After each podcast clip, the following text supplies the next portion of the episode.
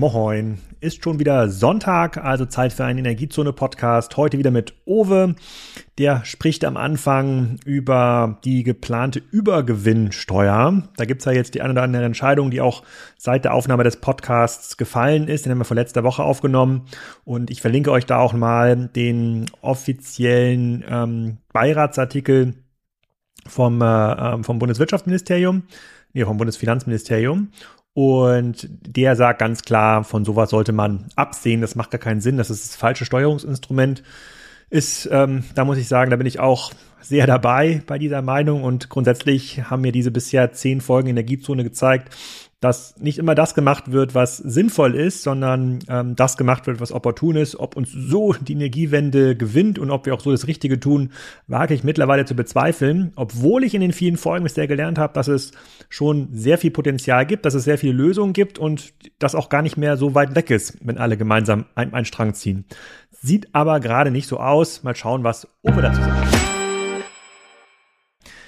Ja. Uwe, herzlich willkommen zur Energiezone-Folge. Weiß ich gar nicht genau. Ich glaube, es ist unsere fünfte Energiezone-Folge, die sechste insgesamt, wenn man unseren ersten Podcast mit dazu zählt. Wir hatten ein paar Wochen Pause gemacht. Es waren jetzt auch mal ein paar andere Menschen aus dem Energiesektor hier ähm, zu Gast, unter anderem ein Gast aus der ähm, Nuklearindustrie, der GASAK äh, ähm, äh, war zu Gast. Äh, das Thema Batterien hatten wir, ein Entsalzungsanlagenbauer aus Berlin. Also wir werden hier ein bisschen breiter und deren Aussagen müssen wir natürlich nochmal verifizieren hier und es kamen noch eine ganze Menge Kommentare dazu im Discord-Forum. Da gehe ich auch einige durch. Mal schauen, wie weit wir kommen in unserer Dreiviertelstunde, die wir uns hier wahrscheinlich ähm, geben. Fangen wir mal an mit der aktuellen Lage. Wir nehmen auf heute am 15.11. Ich habe gelesen, die Gas Gasspeicher sind übervoll über 100 Prozent. Also voller geht's dann wirklich gar nicht. Habe ich mir gedacht, uiuiui, was bedeutet denn das jetzt für Oves erneuerbaren Energien?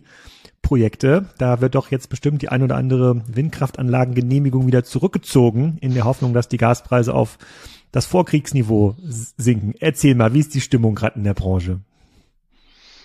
Ja, ich sag mal, grundsätzlich äh, wissen wir, dass der, der Gasspeicher äh, ähm, jetzt ja so voll ist, er soll, dient ja in erster Linie dem Wärme, der Wärmeversorgung für den Winter, natürlich auch eben der Stromversorgung, sieht man ja mal wieder. Aber ähm, in Bezug auf die Nachfrage nach grünem Strom sind wir immer noch, ähm, sind wir immer noch äh, froh, ähm, hier ähm, immer noch viel liefern zu können. Und es wird ja auch viel geliefert, man sieht das ja immer wieder. Teilweise liefern wir sogar so viel, dass wir 100 Prozent erneuerbare Energien im Stromnetz haben. Dann gehen die Preise auch wieder runter. Dann haben wir, wir haben jetzt in den letzten so sechs, sieben Wochen häufiger mal negative Strompreise wieder an der Börse gehabt. Äh, da haben wir sozusagen den Gasbereich aus der Merit Order rausgedrückt äh, und ähm, konnten damit im Endeffekt auch die Gas, die Stromkosten ordentlich runterbringen. Mhm. Ähm, also in der Summe ist, glaube ich, die Branche, äh, was das angeht, ähm, äh, für die Zukunft jetzt nicht unbedingt äh, äh, besorgt, was die Gasspeicher angeht. Also die Gasspeicher selber, das sieht man ja, die sind nicht besonders groß bei uns. Also man hat ja Angst davor, wenn wir jetzt zwei kalte Monate kriegen, dass die Gasspeicher auch schnell wieder leer werden. Äh, mhm. Aber dafür liegen jetzt ja schon einige LNG-Terminals ähm, auch ähm, auf Rede äh, und wollen hier äh, eben auch äh, ihre Ware loswerden in Europa. Äh, da ist jetzt, glaube ich, auch gerade heute doch das LNG-Terminal irgendwo eingeweiht worden. Ja, Wilhelmshaven, äh, ne? Also, Wilhelmshaven, ja. genau. Und da sollen jetzt ja noch ein paar dazukommen. Ähm, und äh, damit schafft man sich ja wieder, ich sag mal, ein bisschen günstiges, günstigeres Gas ran. Es ist natürlich das teuerste und das ist auch das dreckigste, was ja größtenteils alles durch Fracking aus Nordamerika hier rüber geschippert wird. Aber wie gesagt, das besorgt uns weniger. Was uns im Moment extrem Sorgen macht, ist, sind die Pläne der Bundesregierung beziehungsweise des BMWKs hier eine, äh, die wie sie die Strompreisbremse finanzieren wollen. Dass es eine Strompreisbremse gibt und dass wir uns auch solidarisch zeigen müssen, steht außer Frage. Aber äh, die Instrumente, die im Moment gewählt werden, die kann bis heute keiner wirklich beschreiben. Freitag sollen sie allerdings beschlossen werden, äh, jetzt zum Ende mhm. der Woche. Heute kann sie noch keiner beschreiben.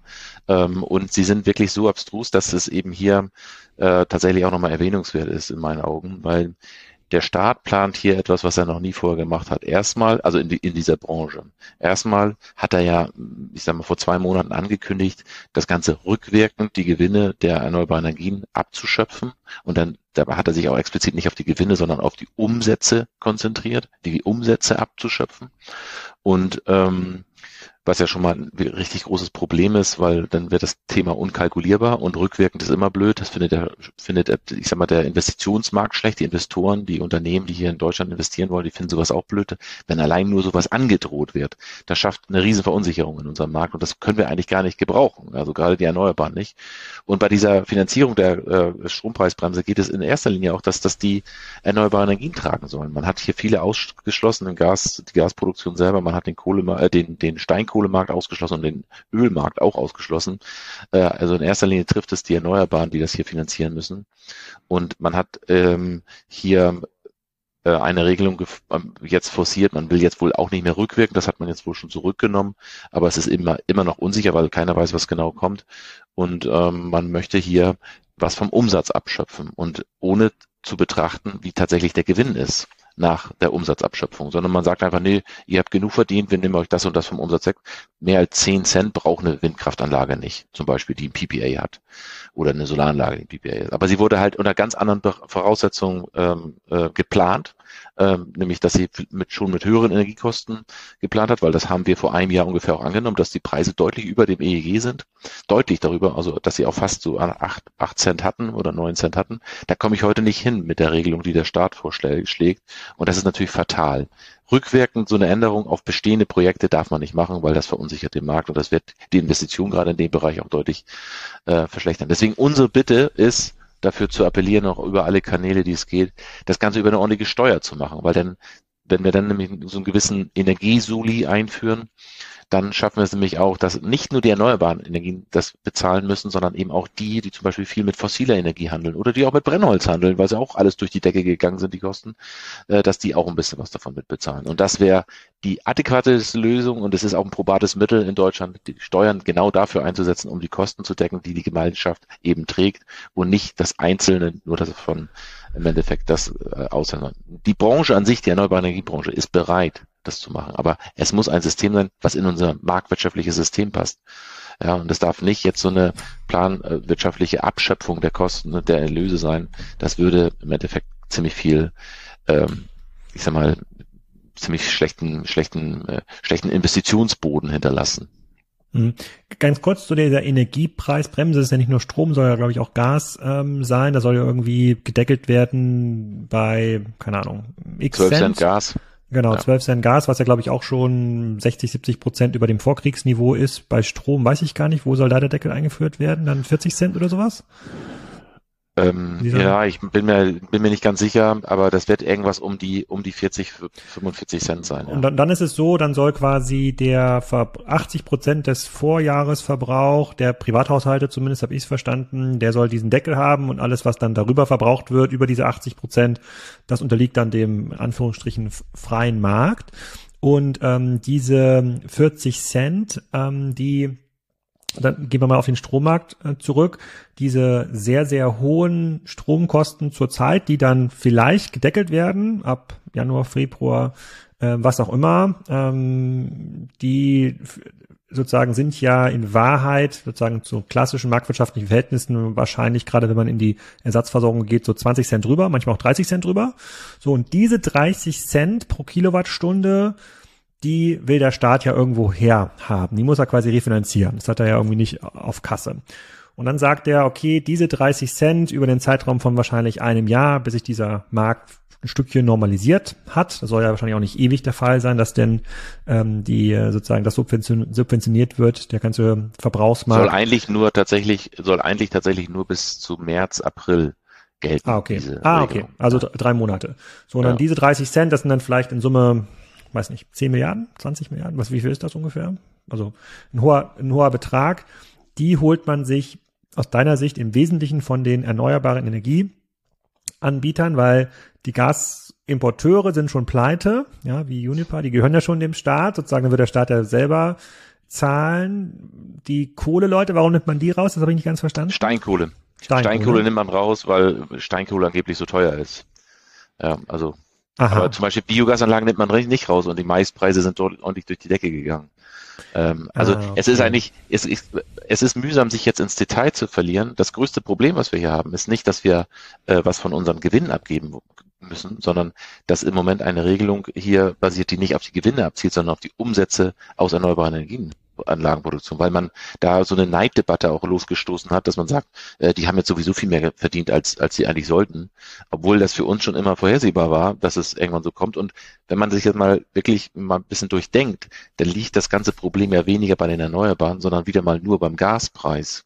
Hm. Weil den teuren Strom haben wir ja nur gehabt, weil wir so wahnsinnig viel Gas im Frühjahr verbraucht haben, äh, um oder früher bis Sommer, um eben äh, den, den, die, den Strombedarf bei uns zu decken. Da waren die Preise aber noch moderat. Aber als dann Frankreich auch noch dazu kam und Strom dazu brauchte, sind die Preise nämlich dann durch die Decke gegangen. Und das heißt, der Gaspreis limitiert ja auch den Strompreis, weil der. Gas, mhm. Gas verstromt äh, heißt eben, das ist mein höchster Preis in der Merit Order.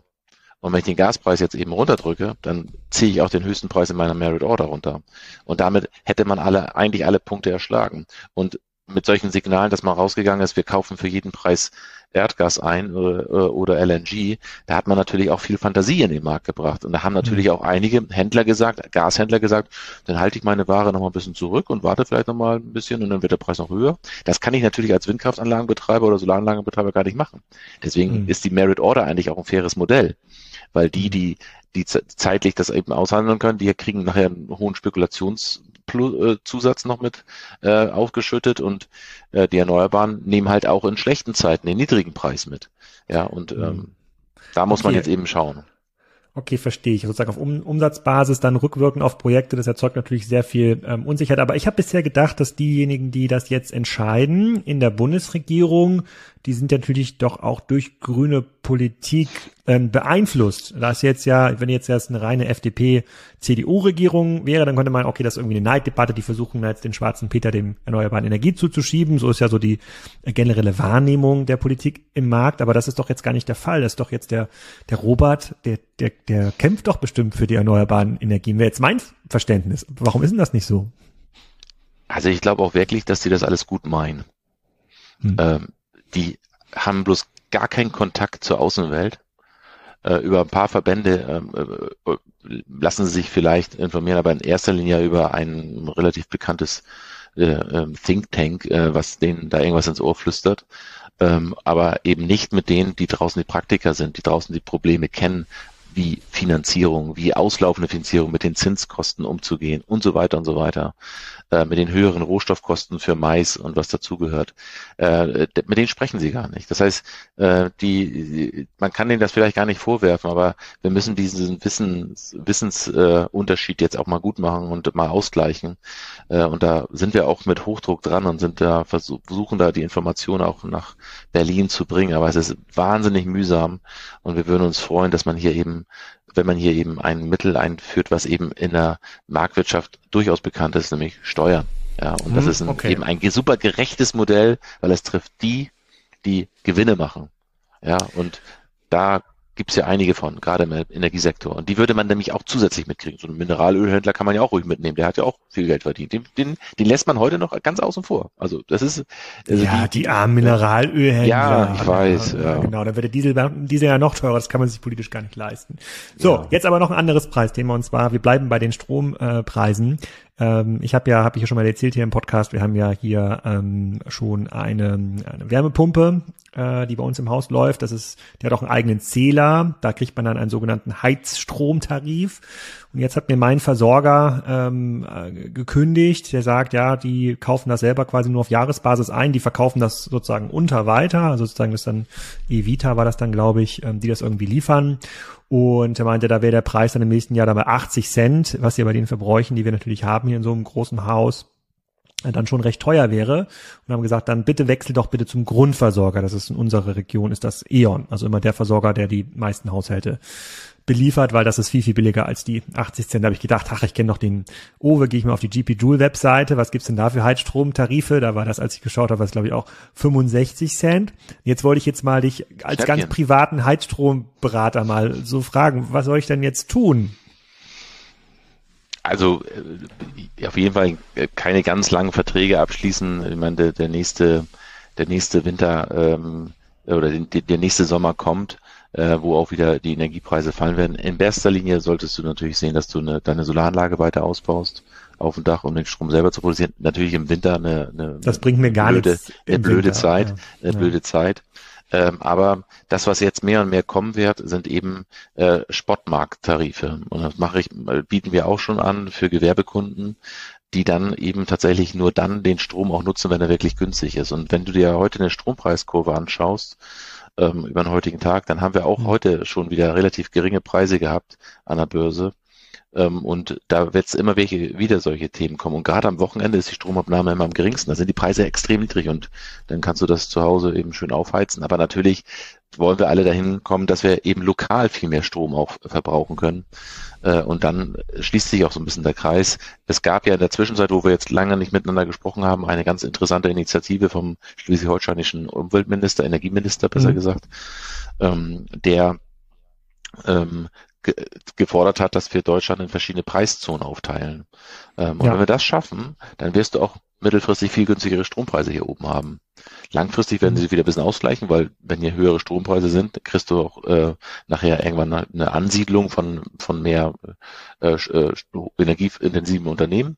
Aber so äh, sieht es im Moment aus, dass eben da die Schreie lauter werden, weil der Marktpreis, den wir heute haben, der ist ja äh, nur ein virtueller Preis. Gehandelt wird die Ware ja wirklich auch nur regional. Und weil wir sie eben nicht nach Bayern schicken können, weil das, das der Flaschenhals ist in unserem Energienetz, ähm, haben wir eben auch so eine Verwerfung und so eine Zusatzkosten, wie zum Beispiel, zum Beispiel diese Redispatch-Kosten, die entstehen ähm, heute dieses Jahr irgendwo um die 13 äh, Milliarden Kosten, die nur dadurch entstehen, dass man den Strom gar nicht nach Süddeutschland transportieren kann, sondern dafür alternative Stromproduktion anschmeißen muss, die dann diese Lücke in Süddeutschland schließt. Und das ist in der Mhm. Regel CO2-haltige Energieform. Und diese, diese Spotmarktpreise für den Privathaushalt, da gab es in der Community auch ein paar Fragen dazu. Und zwar gibt es so Anbieter, zum Beispiel Tibber.com, die bieten das irgendwie an. Da kann ich irgendein Gerät bei mir installieren. Hast du davon schon mal gehört, mit dem ich dann von den Spotmarktpreisen profitieren kann? Was ja für mich Ja. sogar funktionieren würde, weil äh, in der Strom ist wahrscheinlich nachts auch ein bisschen billiger, weil die Industrie da nicht so viel arbeitet am Wochenende und ich kann ja der Heizung einfach sagen, bitte nur nachts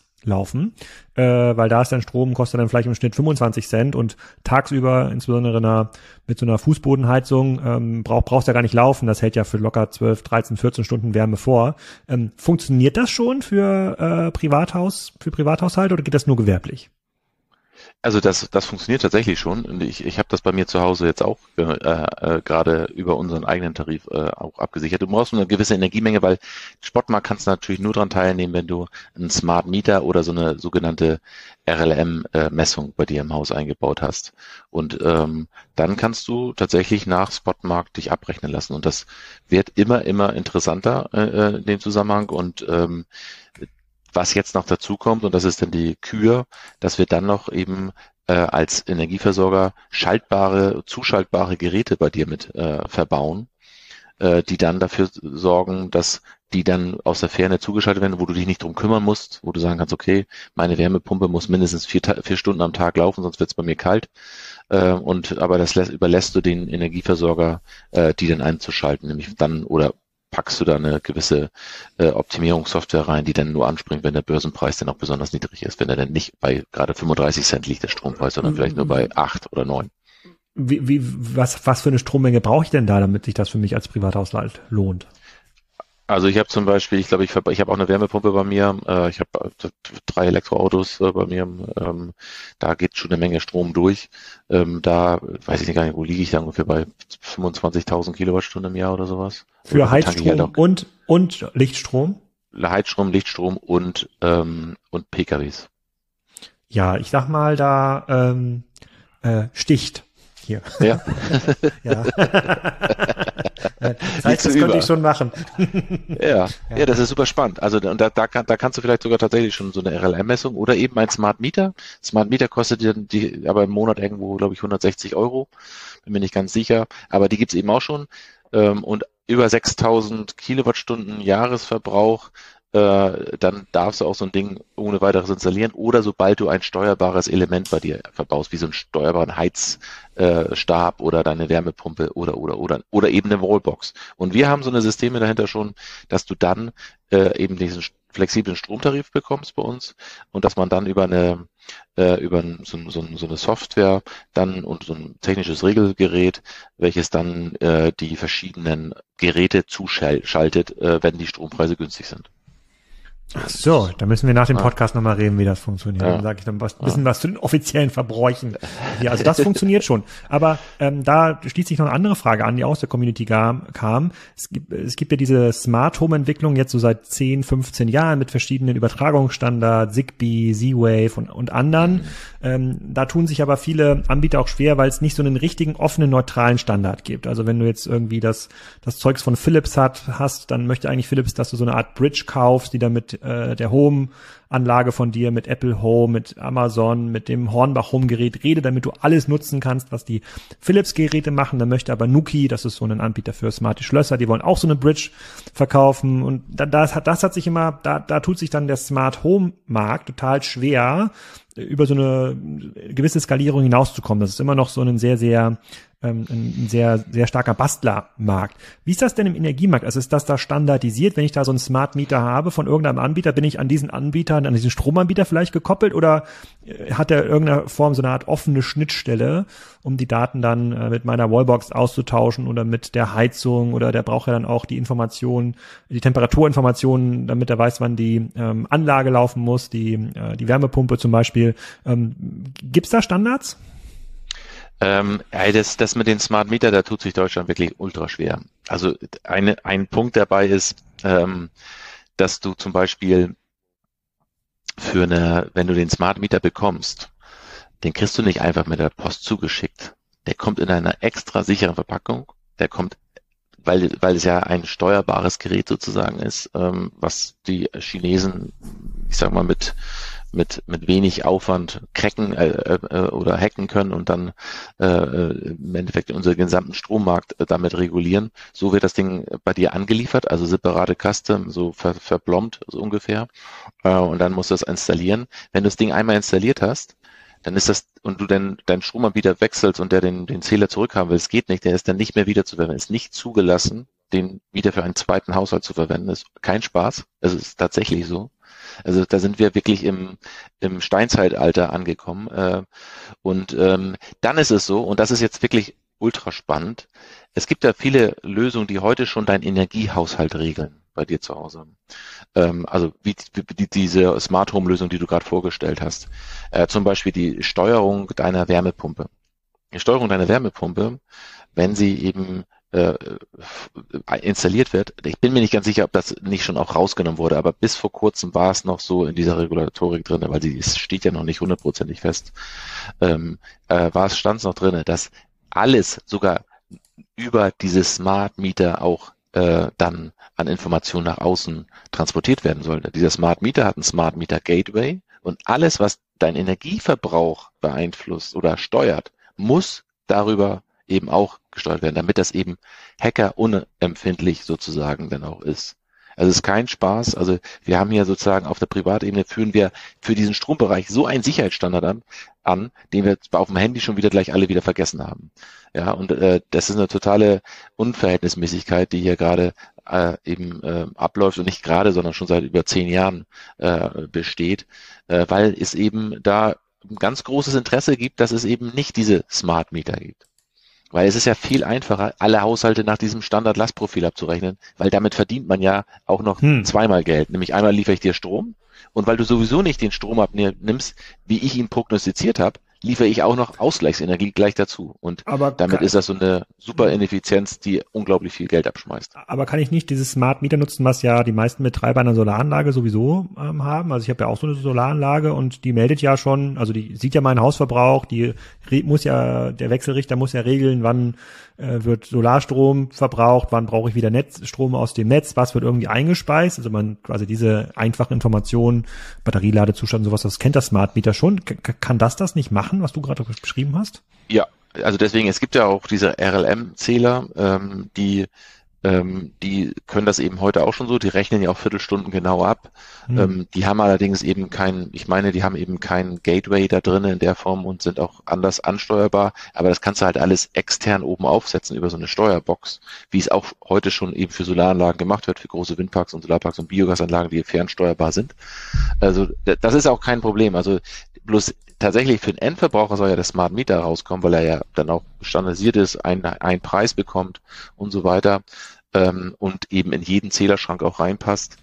Ähm, aber da, da tun wir uns wirklich schwer. Wir fordern überall große Digitalisierung und da äh, scheitert es dann nachher so ein bisschen an den Sicherheitsvorgaben des BSIs, glaube ich, ist es da. Äh, und da wird tatsächlich so ein bisschen mit äh, Kanonen auf Spatzen geschossen. Okay, verstehe ich. Aber also da, das, also da steht quasi die Elektrowirtschaft, was den, das Thema Datenaustausch angeht, dem der Smart Home Wirtschaft ist ja ein relativ ähm, sozusagen enger Bereich.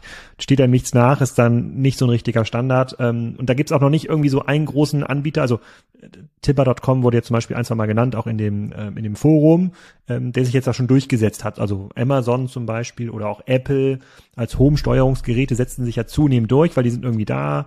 Die neuen Gateways, die da rauskommen, also die neuen Alexa-Devices sind irgendwie smarter, die haben schon einen, äh, die haben schon einen ähm, Thermometer, äh, ähm, Thermometer, also können, können die Temperatur schon messen, können ein paar andere Sachen schon machen, können schon Zigbee Z-Wave machen, äh, so da, die schaffen es sich als Device durchzusetzen. Sowas gibt's aber in der Energiewirtschaft noch nicht. Nee, aber es, es, doch die ersten, die ersten Produkte gibt es da auch schon. Es gibt da mhm. so Smart One, glaube ich, ist einer der Hersteller, ähm, mhm. die wir auch verwenden hier für unsere Ladeinfrastruktur, um die dann zu steuern aus der Ferne. Ähm, also da gibt's schon einiges, aber wie gesagt, es muss da erstmal noch, müssen da die Protokolle noch, äh, auch noch, ich sag mal, auch noch standardisiert werden, meine ich, aber wenn wir, wenn, wenn wir jetzt erstmal anfangen und auch hier die Hürden deutlich geringer machen für diese Smart Meter, dann würden wir uns alle freuen, weil dann sind wir alles nachher nicht nur irgendwelche Standardlastprofile draußen, sondern äh, verschiedene Verbraucher, die zu unterschiedlichen Zeiten unterschiedlich viel Energie verbrauchen, welches sich optimal eben auch incentivieren lässt, nämlich dann mhm. Energie zu verbrauchen, wenn nämlich die Energie auch günstig ist. Äh, und das kann man alles super digital auch abstellen. Und das wäre dann tatsächlich mal eine richtige Digitalisierung der Energiebranche. Alles, was in der Vergangenheit stattgefunden hat, ist so ein bisschen, ähm, man hat einen super äh, ähm, fancy äh, Smart Home Lösung, bloß energiewirtschaftlich bringt mir das Ding eigentlich gar nichts. Ja, das kommt mhm. jetzt erst und deswegen ist es wichtig, dass diese Sachen eben nachher auch tatsächlich korrespondieren mit den tatsächlichen Energieerzeugern und Energieverteilungsanlagen ähm, oder Speicheranlagen. Okay. Dann noch ein Thema, was beim Podcast ähm, aufgekommen ist mit Lukas, der für ein großes Schweizer Atomkraftwerk gearbeitet haben, haben gehabt. Da haben wir versucht zu ver vergleichen, was kostet es eigentlich, ein Atomkraftwerk zu bauen und haben sich sind auch ein paar Vorurteile durchgegangen, Endlagerfähigkeit der Brennstoffe und Co. Und nehmen wir mal alle diese ganzen Risiken raus, haben wir gesagt, okay, dann geht's nur um die Wirtschaft, dann müssen wir eigentlich das, dann müssen wir mal schauen, was ist eigentlich billiger langfristig. Und ähm, er meinte da für so ein 1 Gigawatt Atomkraftwerk. Das scheint so eine Größenordnung zu sein, mit der dann so ein Atomkraftwerk schon irgendwie geplant wird, braucht man sicherlich ewig lange Bauzeit, 10 bis 20 Jahre, je nach Land und Genehmigungsverfahren. Und da liegt man so dann bei 8 Milliarden ungefähr, so, um so ein Atomkraftwerk zu, ähm, zu haben, hat dann aber dann auch irgendwie 90 Prozent Lieferfähigkeit. Also diese 1 Gigawatt stehen dann auch natürlich permanent im Netz zur Verfügung. Und da haben wir im Podcast auch versucht, das live nachzurechnen. Oder ich habe versucht, das live nachzurechnen und mir überlegt, was würde das denn mit erneuerbaren Energien kosten, habe dann leider, leider das Thema Verfügbarkeit ähm, ignoriert und habe ähm, behauptet, naja, sozusagen ein kW äh, sozusagen irgendwie mit Speicher vielleicht so 2000 Euro, dann könnte man wahrscheinlich für äh, ein Gigawatt erneuerbaren Energieanlage könnte man wahrscheinlich für zwei Milliarden bauen. Die ist aber natürlich nicht permanent am Netz, ja, kommen wir gleich drauf zu sprechen, wie oft ist die, oft ist die eigentlich am Netz, die erzeugt ja nicht permanent diesen Strom, sondern äh, ähm, nur ein Teil des Tages oder auch nur, äh, vielleicht auch nicht jeden Tag, ähm, sondern hat dann vielleicht nur noch 25 Prozent dieser theoretischen Kapazität, kommt dann über das Jahr verteilt da eigentlich an. Also eigentlich müsste man ja eine viermal so große Anlage bauen, um das Atomkraftwerk zu schlagen. Äh, und dann ist man ja preislich schon in der gleichen Größenordnung. Dann kostet dann quasi eine ähnliche. Glaube ich gar nicht. Genau, das nee, wollte ich aber jetzt äh, fragen, ja, weil da, da habe ich mich dann auf sehr, sehr, sehr brüchigen Eis befunden äh, und habe dann den Podcast schnell beendet äh, und habe gesagt, das frage ich jetzt mal Owe, wie würden der das argumentieren? Also es geht ja im Endeffekt nachher um, den, um die Kosten, die entstehen pro Kilowattstunde, äh, die hm. ich verfügbar mache. Genau. Ähm, und ähm, da wir mit den Solaranlagen ungefähr sagen können, dass wir eine, äh, jetzt mal rein aus Investitionskostensicht, wenn wir es darauf beziehen, für ein Gigawatt äh, ungefähr 500 Millionen bis 600 Millionen zahlen. Und wenn wir dann dazu ähm, eine Elektrolyse vielleicht noch mit dazu bauen, äh, mhm. äh, die ähm, in der Größenordnung, wir reden jetzt über große Größenordnung, ja. wenn ich dann eine, eine richtig große Elektrolyse noch mit dazu baue, äh, die kostet mich ähm, dann pro pro ähm, äh, Gigawatt ungefähr nochmal mindestens genauso viel, sagen wir so 700, 800 Millionen. Mhm. Ähm, dann äh, und dann habe ich sozusagen ein Speichermedium, äh, was ich dann sozusagen nutzen kann, wenn ich dann die Energie mhm.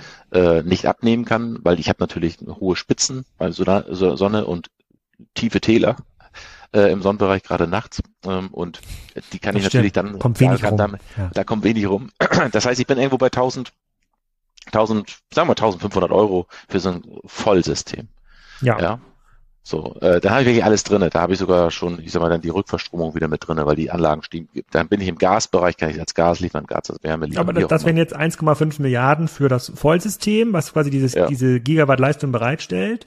Ähm, jetzt ignorieren wir Wäre mal. auch total übertrieben. Wäre total ja, übertrieben, so viel aufzubauen dafür, aber einfach mal so plakativ sagt nur zum Rechnen, ja. Genau, aber so. aber trotzdem würden äh, dadurch, dass ja nicht die ganze Zeit, also das könnte ja auch dann ein Strom-Wind-Mix sein von mir aus, muss jetzt nicht alles in Solaranlagen ja. sein, aber kommt preislich aufs Gleiche.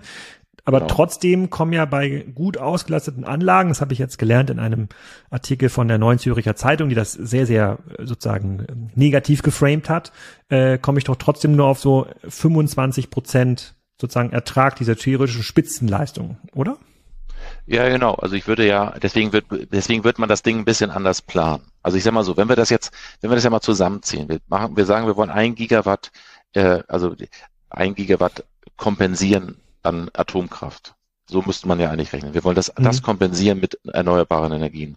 Dann brauche ich ungefähr, ein, bei ein Gigawatt brauche ich ungefähr, ähm, ich sag mal, 500 äh, Megawatt Solar, Pi mal Daumen, mhm. und dann nochmal ähm, äh, nee, Entschuldigung, nicht 500, äh, 5000 äh, Megawatt Solar und ungefähr 200 äh, Megawatt, ähm, äh, komme ich gerade wieder durcheinander, verdammt. Ich hatte es mir gerade im Kopf so richtig zurechtgelegt. Die andere Rechnung war schöner. Aber äh, ich muss ja dann ungefähr das Achtfache dann an, an Leistung. Das Achtfache, ganz, okay. Nee, das, das, das Achtfache für Solar hm. äh, an Leistung vorhalten und ungefähr im Schnitt, wenn ich das mit Wind kombiniere, dann bin ich so vielleicht beim, beim Fünffachen. Mhm, okay, fünffach, also erneuerbare Energie braucht quasi das Fünffache der Gesamtleistung von einem Atomkraftwerk, um dann auf den gleichen Output zu kommen. Die gleiche Energiemenge kommen. Genau. Okay. Die Rechnung ist ganz einfach. Eine also PV-Anlage macht 1000 Volllaststunden ähm, und ein Atomkraftwerk 8000 Volllaststunden. Ja. Äh, ah, und eine Windkraftanlage zweieinhalb bis dreieinhalb, je nach Standort. Und ah, deswegen okay. würde ich mal sagen, im Schnitt bist du dann höchstwahrscheinlich so ungefähr beim viereinhalb bis fünf, beim fünffachen, so, beim fünffachen hm, Faktor. Okay. Und wenn du dann durchschnittliche Investitionskosten annimmst, und das kannst du dann nämlich ein bisschen optimieren, wenn du Wind und Solar nimmst, dann, dann nimmst du, sag mal, durchschnittlich bezahlst du so dann vielleicht 1000 Euro pro kW, sprich mhm. eine, eine Milliarde pro, pro, pro Gigawatt im Schnitt bei, bei dann, ähm, Jetzt haben wir, jetzt haben wir ja ungefähr 5 Gigawatt, Gigawatt bei 5 Gigawatt. 5 Milliarden. Äh, mhm. Genau, dann haben wir 5 Milliarden. Äh, und dann kommt nochmal ungefähr weil du brauchst ja nicht ganz so viel Speicher, nicht ganz so viel Elektrolysespeicher, weil du eine bessere gleichzeitig, einen besseren Gleichzeitigkeitsfaktor hast. Ja. Äh, dann liegst du dann vielleicht nochmal, musst du pro, pro KW vielleicht nochmal, sag mal, 300 Euro dazu rechnen, also sprich nochmal 300 Millionen dazu, dann bist du nicht bei einer Milliarde, sondern bis bei 1,3, 1,5 Milliarden. 1,5 sind wir jetzt bei in Summe 6,5 Milliarden, äh, immer noch günstiger als 8 Milliarden teurer Atomkraftwerk, was ja auch lange gebraucht, ja. was ja lange gebraucht, um gebaut äh, zu werden. Hm, okay, einem 5000. Okay. Und dann habe ich ja natürlich einen riesen Vorteil. Okay, jetzt kommt's. Das brauche genau, ich nicht. Ich mache mit dem Lukas eine zweite genau, Folge. Also, da musst du mich jetzt ein bisschen aufmunitionieren. Genau. Ja. Der, der Riesenvorteil ist, wir haben sozusagen den Speicher mit eingerechnet und hier in diesem Fall ist immer Elektrolyse äh, mit eingerechnet oder Batteriespeicher, wie auch immer. Aber du hast sozusagen danach die Möglichkeit, die Energie immer dann zur Verfügung zu stellen, wenn sie auch gebraucht wird. Nämlich dann, wenn Wind und Solar nicht produziert, hast du sozusagen einen flexiblen Speicher gleich mitgeplant. Und der ist dann natürlich viel wertvoller als das Atomkraftwerk, was nämlich gerade durchmarschieren muss.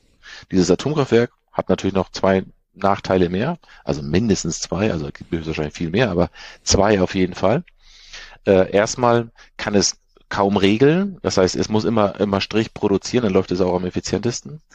Ähm, das hat äh, braucht dann dazu, um eben Strich zu produzieren, natürlich teures Uran. Äh, das wächst auch nicht in Deutschland und auch nicht in Europa an, äh, sondern das äh, gibt es in den Staaten, die wir auch gar nicht mehr richtig toll finden. Äh, und äh, hat also den, er hat einen hohen Inputkosten, die habe ich im Solar- und Windbereich eben nicht, die sind da umsonst.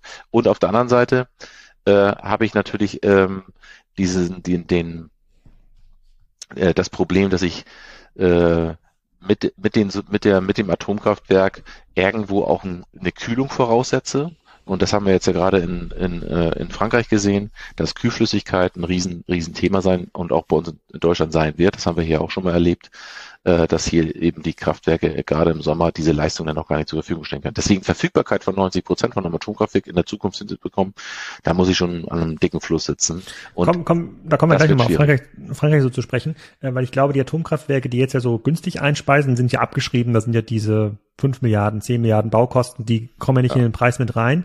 Diese 10 Cent Arbeitspreis, haben wir im letzten Podcast drüber gesprochen, zu denen du heute noch Anlagen bauen kannst, das ist dann quasi inklusive der Abschreibung. Ja, sozusagen, ich muss quasi die Anlage äh, sozusagen kaufen, ich muss die auch warten, habe zwar keine Inputfaktoren wie Uran oder Kohle oder Öl, so, aber ich habe quasi diese zehn Prozent, ähm, in diesen zehn Cent Arbeitspreis, die ich habe, ist dann die Abschreibung der Anlage, die kann ich davon finan finanzieren. Das muss man dann, das muss man, wenn man ehrlich ist, ja auch trennen.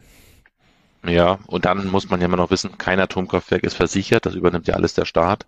Ähm, die, die haben ja tatsächlich keine Versicherung. Ähm, das ist ja auch noch so pervers, dass man eben auch für Atomkraftwerke auch dann immer die, äh, die Rückstellung gebildet haben, hat äh, über die letzten Jahre, damit haben sie ihre Gewinne ja auch noch immer gesenkt. Aber anderes Thema. Aber ein ganz wichtiger Punkt ist, es wird ja gerade ein Atomkraftwerk noch in UK äh, geplant, mhm. Hinkley Point. Da soll ja von EDF, von den Franzosen gebaut werden. Das soll angeblich 13,5 Cent äh, die äh, Kilowattstunde bekommen. Und Inklusive Abschreibung? Genau, inklusive Abschreibung. Also sie kriegt also, das kriegt der Preis, für den sie den Strom am Markt verkaufen, für 13,5 mhm. Cent. Das war auf jeden Fall vor ein paar, paar Jahren, vor zwei, drei Jahren, mhm. so in den Gesprächen oder noch länger her. Und ähm, äh, in dem Preis selber ist aber die, die Kosten für das ganze Thema Endlager und sonstige Sachen kommen eben aber nochmal oben drauf. Also Zwischenlager, Endlager, Aufbereitungsanlagen, das kommt noch alles oben drauf.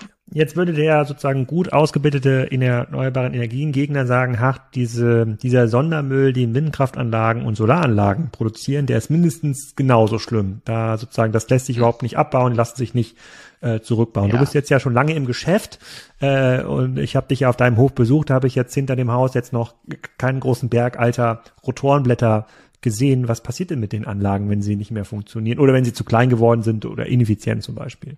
Ich meine, der Vergleich hinkt ja. Ne? Also tatsächlich ein, ein, ein Verbundstoff wie ein Rotor zu vergleichen mit Uran, äh, das ist wirklich echt an den Haaren herbeigezogen, muss ich sagen, weil dann müssen wir uns auch überleben, äh, wie wir mit den ganzen äh, Segelschiffen umgehen äh, hm. und andere Themen. Also das ist wirklich, das wäre nicht gut. Also wenn wir darauf das, aber nichtsdestotrotz, natürlich habe ich ein Restmüllthema, aber ich habe hier ein gutes Beispiel. Vor meiner Haustür steht eine Windkraftanlage, 40 Jahre alt, der erste Flügelsatz.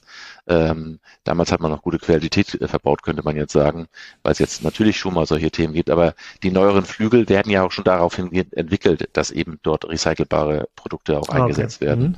Mhm. Ähm, also da mache ich mir keine Sorgen. Die Ressourcen, die da sind, die kann man auch, auch wiederverwenden. Das ist also, also nicht vergleichbar mit dem, was durch Uran oder zum Beispiel nachher durch den Rückbau von solchen Atomkraftwerken dann irgendwann mal zustande kommt. Geschweige denn, wenn es da mal zu gewissen Störfällen kommt.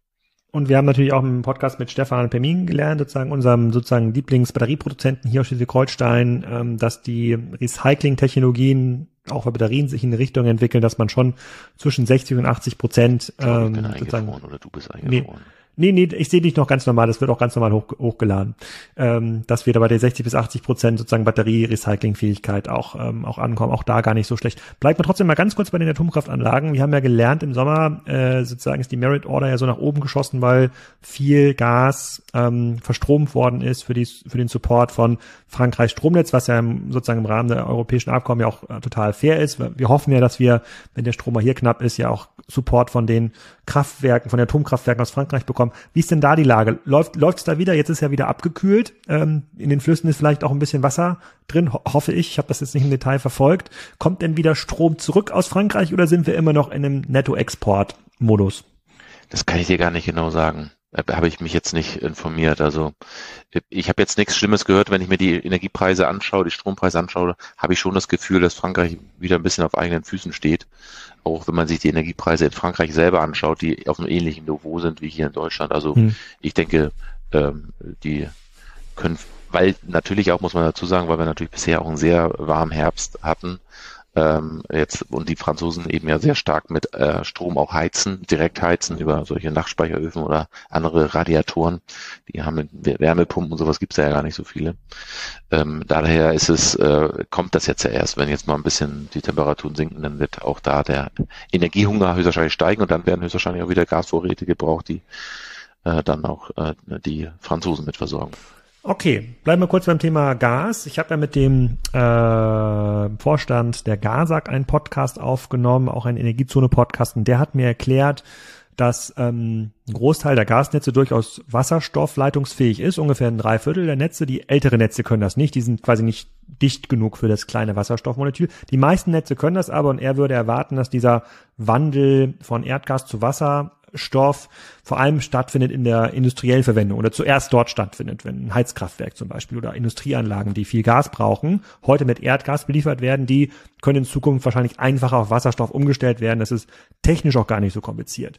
Und auf die Frage hin, ob das dann mit ähm, hier erzeugten Wasserstoff funktionieren könnte, hat er gesagt, nee, sehr wahrscheinlich nicht. Allein Berlin braucht zweieinhalb Terawattstunden Heizerzgas, glaube ich, pro Jahr. Kann sein, dass ich mich da in dieser Zahl irre, aber eine große Zahl. Und er erwartet, dass das ganze Thema Import Wasserstoff in den nächsten Dekaden weiterhin eine sehr, sehr große Rolle spielt. Er würde sich wünschen, dass man das lokal erzeugen kann, aber er kann sich das nicht vorstellen, dass man das mit noch mehr Windkraftanlagen und Solaranlagen rund im Berliner Un Umraum erzeugen kann. Da habe ich gesagt, der Owe hat aber was ganz, ganz anderes erzählt. Ähm, und bevor ich da Quatsch erzähle, wollte ich dich da nochmal zu Wort, zu Wort kommen lassen. Ist das so? Also diese zweieinhalb Terawattstunden müssen wir ein bisschen ausrechnen, wie viel das am Ende ist, aber ähm, wie lange glaubst du? Sind, sind 0,1 Prozent des jährlichen Energieverbrauchs in Deutschland. Es geht noch. Aber ich wird, wird, wird wahrscheinlich mehr sein. Also Berlin braucht wahrscheinlich mehr.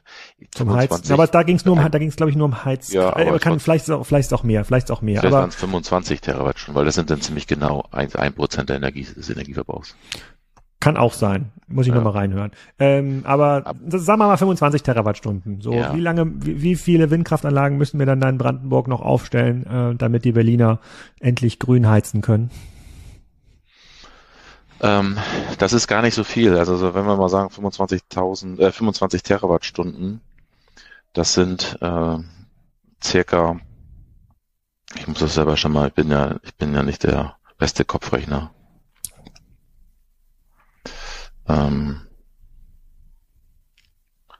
1000. Ja, das sind, äh, ich müsste 25 ähm, Gigawatt ähm, Solaranlagen bauen. Mhm. Ähm, und das, dafür brauche ich ungefähr eine Fläche von ähm, dann 25.000 Hektar. Das ist nicht viel. Ähm, wir müssen das ja mal, wenn man es mal auf Deutschland vergleicht, das, diesen Vergleich gebe ich gerne. Heute wird in Deutschland schon ungefähr auf 2,6 Millionen Hektar äh, werden nachwachsende Rohstoffe angebaut. Unter anderem äh, Raps für äh, die Dieselbeimischung, für Rapsöl und eine Dieselbeimischung und ähm, natürlich Mais für die Biogasanlagen und andere noch Stoffe, so wie, wie, wie äh, Hackschnitzel oder sonst was Sachen. Und auf diesen 2,2000 äh, 2,6 äh, Millionen Hektar in Deutschland, wenn wir die heute nehmen würden und nicht mehr mit dieser, ich sag mal, mit diesen altmodischen Photosyntheseprodukten bebauen würden, sondern mit Solaranlagen bebauen würden, dann würden wir genau die Energiemenge produzieren auf dieser Fläche, die wir in Deutschland im Jahr in, über alle Sektoren hinweg verbrauchen, nämlich 2,4 äh, 2400 Terawattstunden. Das ist unser mhm. Gesamtenergieverbrauch in Deutschland. Die würden wir genau damit produzieren. Das heißt, die Flächen sind da. Jemand, der sagt, dass die Flächen nicht da sind, weil er mit einer großen Zahl wedelt, die er privat verbraucht, das sagt, ich habe hab ich von den Hamburger Energieunternehmen auch schon gehört, das geht gar nicht so viel. Ja, aber wir haben aber auch so viel Fläche, die wir heute schon gar nicht mehr für die Ernährungswirtschaft nutzen. Und wir müssten ja gar nicht diese 2000, äh, 2,6 Millionen Hektar bebauen, sondern wenn wir das mit Dachanlagen mischen, paar Freiflächenanlagen Windkraftanlagen mischen, dann kommen wir auf diese Zahl zwischen zwei und drei Prozent der Fläche in Deutschland. Die muss dafür nur herhalten. Äh, und mit dieser Fläche können wir tatsächlich äh, unseren gesamten Energiebedarf in Deutschland decken. Aber wenn jetzt, aber wenn jetzt jemand wie die Gasak sagt, ähm, ich möchte jetzt meinen Industriekunden mehr grüne Energie anbieten, weil für die ist das ja auch ein Geschäft, weil ich bin mir ziemlich sicher, es gibt genug Berliner, die sagen würden, komm, ich, ähm, äh, ich, ich zeichne quasi einen zehn Prozent teureren Vertrag, wenn ich quasi damit das, den Wasserstoff finanziere, der im, äh, der im Heizkraftwerk ver verbraucht wird. Damit heiz ich aber grün, habe ein besseres Gefühl da müssten die doch am Ende bei Anbietern wie dir landen, die sagen, komm, oh, ich brauche hier so und so viele Tonnen, Liter, Kubikmeter äh, Wasserstoff, äh, was kannst du mir da liefern? So dass du ein Incentive hättest, bei den Windparks, auf die ihr irgendwie Zugriff hättet, Elektrolyseure aufzustellen, die dann diesen Wasserstoff erzeugen in der Zeit, wo zum Beispiel die Energie nicht direkt abgenommen wird. Pa passiert das schon? Also im kleinen Stil passiert es schon, jetzt noch keine großen, ich sag mal, die ganz großen Stadtwerke von den großen äh, ähm, Hauptstädten oder Landesstädten, sondern aber hier im kleinen, im, ich sag mal, im kleinen städtischen Bereich haben wir genau diese Anfragen, die nämlich äh, danach schielen, eben ihre Energieversorgung ähm, unabhängiger zu machen, resilienter zu gestalten. Äh, nun muss man allerdings dazu sagen, man würde ja niemals äh, mit diesem Gas, mit diesem guten Gas, mit dem Wasserstoff vielleicht mal, was man ja auch noch nicht nur verbrennen kann, sondern ja auch wieder zu Strom umwandeln kann über eine Brennstoffzelle, aber oder natürlich durch ein Blockheizkraftwerk. Das würde man jetzt wirklich nicht nur zum Heizen nutzen äh, sollen, sondern da würde man immer das Thema Fernwärme bringen, Wärmepumpen mit einbinden, sodass der Gasbedarf so von alleine schon runtergeht und natürlich viel versucht wird, elektrisch auch gleich zu nutzen. Das ist erstmal mhm. der Standard. Aber nichtsdestotrotz wollen wir ja auch, wenn es dunkel ist, so wie jetzt, äh, äh, und kein Wind weht, äh, wollen wir natürlich auch Energie für, zur Verfügung haben. Und da spielt Gas, das Gas eben eine ganz große Rolle. Und äh, die Kunden, die kommen jetzt auch zu uns. Bloß man muss so ein bisschen von der von dieser äh, Logik runtergehen. Gas kriege ich für zwei bis drei Cent. Deswegen hm. haue ich da alles rein und alles, ich basi alles basiert auf Gas, sondern in Zukunft kommt eben Strom an und auch der kommt günstig an und den nutze ich möglichst stark eben als Strom und alles, was ich eben nicht als Strom nutzen kann, weil ich die Kapazitäten dafür nicht habe, weil die Netze auch nicht aus, stark aus genug ausgebaut sind, die nutze ich dann tatsächlich, äh, äh, dass ich dann daraus Wasserstoff mache oder warm Wasser generiere, wie auch immer, oder beides zusammen. Wenn ich Elektrolyse betreibe, habe ich ja beide Sektoren, Wärme und Gas, so dass ich dann eben damit auch äh, die die, ähm, die, die vorhandenen Sektoren gut bedecken kann. Was vielleicht noch wichtig ist in dem Zusammenhang, ähm, Wasserstoff hat ja sozusagen einen primären Zweck, nämlich ähm, in große Mengen an Energie zwischenzuspeichern für diese Dunkelflauten, um tatsächlich mhm. resilient zu sein, um tatsächlich versorgungssicher auch zu sein. Äh, aber Wasserstoff, die Erzeugung von Wasserstoff hat eigentlich noch einen anderen Hintergrund und das vergessen viele. Wir wollen oder wir glauben, dass wir ziemlich viel Wasserstoffanlagen in Zukunft auch sehen, also Erzeugungsanlagen, Elektrolyseure sehen, weil sie übernehmen die Rolle des Stromnetzes. Sie, wenn ich nämlich die Erneuerbaren so ausbauen möchte, wie wir heute gesetzlich festgeschrieben sind nach dem EEG, nämlich jedes Jahr ungefähr 30 Gigawatt dazu baue, dann werden in Kürze alle Stromnetze immer bei Wind und Sonne immer voll sein. Und dann werden viele Windkraftanlagen abgeschaltet. Das heißt, ich muss dafür sorgen, dass eben diese Energieform auch anders genutzt wird. Ich nehme natürlich immer am liebsten erst Wärmepumpen oder andere Sachen, aber dann nehme ich den Elektrolyseur, der kann nämlich große Mengen äh, und sehr günstig dann umwandeln in Wasserstoff und Wärme und das muss ich beides dann nutzen und den Wasserstoff kann ich zwischenspeichern oder eben über unsere guten Gasnetze transportieren. Aber das vergessen viele, dass ich denken Sie mal, dass ich nur Wasserstoff will. Nee, ich will Wasserstoff nur, damit wir ganz viel erneuerbare Energien schnellstmöglich in unser Energiesystem brauchen äh, bekommen äh, und nicht äh, darauf warten, dass uns dann irgendjemand aus Katar, Abu Dhabi oder sonst woher Wasserstoff liefert. Ja, darüber haben wir auch geredet. Man muss die Folge auch unbedingt mal ähm, äh, ähm, anhören. Ähm, vielleicht noch zwei Fragen so zum Ende und ein paar andere Fragen müssen wir auf die nächste Folge aufschieben. Das haben wir beim letzten Mal auch schon gemacht. Wir kommen immer, wir müssen einfach wieder in eine engere Taktung kommen hier, Owe. Ja, absolut, ähm, aber vielleicht noch, äh, äh, vielleicht noch ähm, eine Frage zum zum Abschluss. Ich habe dir auch noch so einen Link geschickt. Windkraft fürs Eigenheim. Es gibt jetzt diese vertikalen Windräder, kommt aus windstarken Regionen wie Island, glaube ich, so ein Hersteller. Da kann man sich aufs Dach schrauben. Wenn man einen guten Wechselrichter hat, kann er vielleicht sogar diese äh, ähm, sozusagen diesen Energieinput direkt verarbeiten und mit der Solaranlagen ähm, Input mixen. Macht das irgendwie Sinn oder ist das eher so Spielerei? Also ich, das ist, macht Sinn, da, wo ich eben sonst meine Energieversorgung relativ teuer aufbauen müsste. Äh, wenn ich jetzt sage, ich möchte unbedingt autark sein und ich habe eine Insel und habe nur, ich sag mal, ein paar Solarmodule und äh, ganz kleinen Speicher nur, dann macht das natürlich Sinn, äh, eine Windkraftanlage mit dazu zu bauen. Das macht ist ist sehr gut, sage ich mal so. Mhm. Ähm, aber wenn ich jetzt an, wenn ich jetzt weiß, dass ich eh in einem System untergebracht bin, was mich von links und rechts auch noch mit versorgen kann, dann merke ich eben, dass so ein, die, die Kilowattstunde, die, das Windkraft, äh, die, die Windkraftanlage, diese Kleinstanlage dann produziert, die wird sehr teuer werden, wenn ich das nur auf diese Windkraftanlage rechne, weil die Dinger sind nicht billig. Aber es ist eben auch ein Beitrag. Man muss sich schauen, muss schauen, nicht, dass das ein unglaublicher Materialaufwand ist, der davor reingeflossen ist, aber energetisch tragen wir sich mhm. innerhalb von wenigen Jahren normalerweise. So eine große Windkraftanlage, die hier bei uns steht, die läuft noch nicht mal ein Jahr, dann ist sie energetisch schon äh, erschlossen. Äh, ähm, aber bei so kleinen Windkraftanlagen kann es vielleicht ein bisschen länger dauern. Es ist ein, es ist ein, es ist ein teurer Spaß, aber es ist nicht, also ich freue mich über alle, die so eine, solche Geräte mit einsetzen, weil das macht sie dann auch wiederum günstiger. Ähm, und das mit gekoppelt mit, mit Solaranlagen, why not? Alles klar. Da nächstes Mal gehen wir noch ein bisschen stärker auf das ganze Thema Batterien ein. Da habe ich auch einiges gelernt, was da jetzt äh, kommt und dass die großen Anbieter teilweise auch schon umgestellt haben oder umstellen auf ähm, sozusagen Natrium-Ionen äh, ähm, Batterien. Da wollte ich auch noch ein bisschen deine äh, Meinung hören. Und bis dahin wissen wir ja auch ein bisschen was aus ähm, der Refinanzierungsidee für die Energiepreisbremse geworden ja. ist. Dann können wir uns entweder gemeinsam darüber freuen oder wir müssen ein bisschen ähm, darüber zetern. Owe, vielen Dank für deine Zeit. Danke, Alex. Das war's. Vielen Dank. Nächste Woche geht's weiter in der Energiezone wieder mit dem Lukas. Da reden wir nochmal über die mh, hm, ja, Berechnung, wie teuer so ein Atomkraftwerk eigentlich wirklich ist und gehen noch auf ein paar Spezialfragen ein, die in der Community gekommen sind. Zwischendurch gibt es noch den Podcast mit dem Froster-Chef. Ähm, für all diejenigen, die hier während Corona die Froster-Pfannen zu Hause ähm, lieb gewonnen haben, die kommen da auf ihre Kosten. Denen geht's auch ziemlich gut und da gab es auch ein paar überraschende Erkenntnisse. Bis Donnerstag also.